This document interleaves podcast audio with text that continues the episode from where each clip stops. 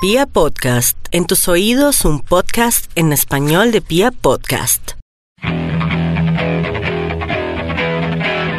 Iniciamos un nuevo capítulo de estos podcasts fuera del closet. Recuerden que nos podemos escuchar a través de piapodcast.com y que también estamos ahí en Spotify y en Deezer.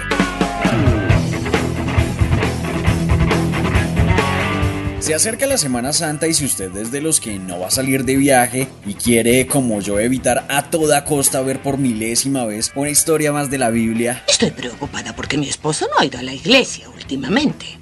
Bueno, no estaba seguro de hacer lo indicado, pero el propio Dios me dijo que buscara otro camino. Pues en este podcast fuera del closet les traemos 5 películas LGBTI para que se arronchen con el novio, con la novia y hagan maratón de buen cine. Empecemos. Hola. ¿Viste la publicación? Sobre el gay de closet de la escuela. ¿Quién crees que sea? Querido Blue, soy como tú. Nadie sabe que soy gay. La primera película que les queremos recomendar se conoce en Latinoamérica como Yo Soy Simón. Se estrenó el año pasado y es la adaptación del libro Simon vs. The Homo Sapiens Agenda, escrito por la psicóloga Becky Albertalli. El protagonista claramente se llama Simón, un chico de 17 años que no ha salido del closet ni con sus amigos ni con su familia y aunque no lo atormenta ser gay, sí se siente un poco solo con ese secreto. Hasta que un día, en algo así como el Facebook del colegio, un chico confiesa que es homosexual y firma ese mensaje como Blue. Cuando Simón ve esto, realmente enloquece. Bajo el seudónimo de Jack, Simón se empieza a comunicar con el otro chico, en lo que se convierte en toda una aventura por descubrir la verdadera identidad de Blue, que parece que está cagado el susto para revelar realmente quién es. Al drama adolescente le sumamos un ser realmente despreciable que se llama Martin y que descubre toda la verdad y empieza a chantajear a Simón. Y hasta ahí les dejo. ¿Salías conmigo porque creías que era varonil? No, de hecho, porque no tienes nada de varonil, terminé contigo. Ah, ok. Gracias. De nada.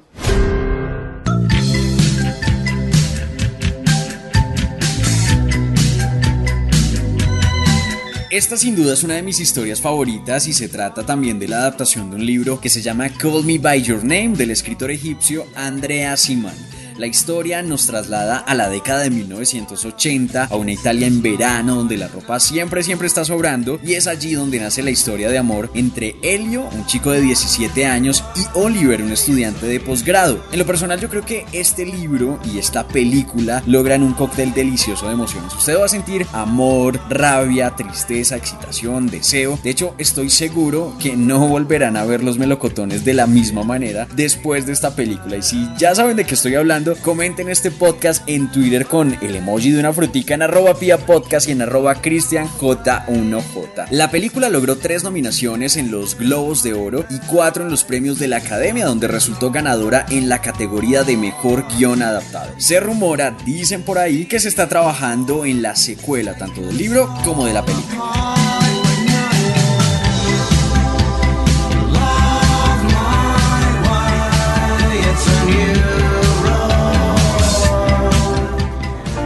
You like our brother? Yeah, Sort of. Why, sort of. because I was born in a girl's body. I'm a girl in a girl's body. I think. En el año 2015 llegó a las carteleras de todo el mundo la película About Raid o Conociendo a Raid, que es la historia de un chico trans interpretado por Elle Fanning y que narra todo lo que este hombre tiene que vivir para iniciar su tránsito mediante un tratamiento hormonal. Algo que me parece muy chévere de esta película es como la mamá de Ray, que es interpretada por Naomi Watts, se convierte en su principal apoyo y esta mujer da una batalla realmente tremenda para que su hijo pueda ser muy muy feliz. Por supuesto que esta película ayuda a reflexionar sobre tantos y tantos prejuicios que giran alrededor de las personas trans. Sin embargo, siento que habría sido muy buena con un protagonista interpretado por un chico trans y no por una niña disfrazada. Aún así, es una muy buena película, no dejen de verla, está en Netflix, About Raid o Conociendo a Raid.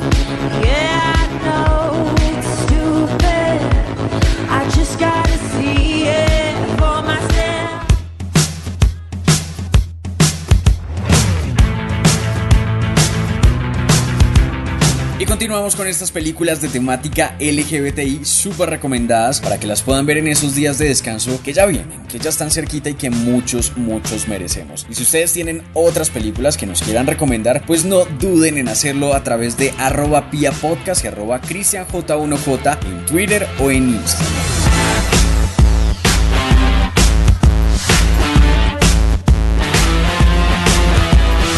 Y es momento de hablar de Carol, una película protagonizada nada más y nada menos que por la gran Kate Blanchett y por Rooney Mara. Esta película tiene una fotografía realmente increíble y transcurre en esa Nueva York de los años 50, donde Carol, que es una mujer de unos 50 años y que está atrapada en un matrimonio desastroso, se empieza a involucrar con Therese, que es una chica menor. Tan pronto uno ve a estas dos mujeres en pantalla, cuando se conocen en una tienda, la química explota y desde ahí se desarrolla todo un drama alrededor del amor entre dos mujeres en una época marcada por el machismo. De hecho, Kate Blanchett dijo que para preparar su personaje leyó la mayor cantidad de novelas eróticas de tipo lésbico para poder entender cómo vivían su sexualidad las mujeres lesbianas y así poder mostrarlo en pantalla. Carol, una película recomendadísima. Marsha P. Johnson is the Rosa Parks of the LGBT movement. Darling, I want my gay! Her case has been cold for 25 years.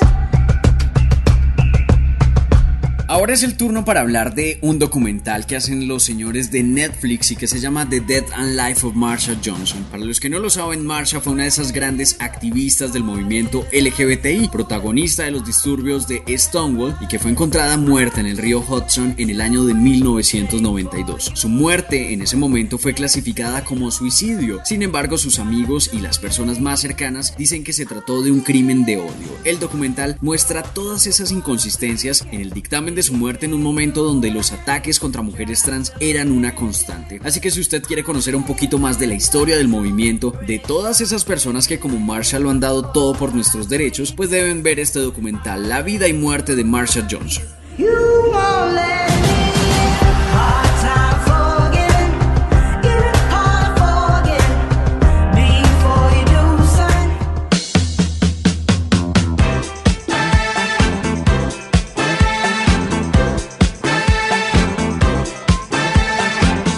Esta lista de películas, que además la mayoría las pueden encontrar en Netflix, lo único que tiene que hacer es elegir el día, preparar una buena cantidad de palomitas y llamar a ese novio, a esa novia, a ese levante o arruncharse con la almohada si quiere y prepararse para tener una maratón de películas LGBTI.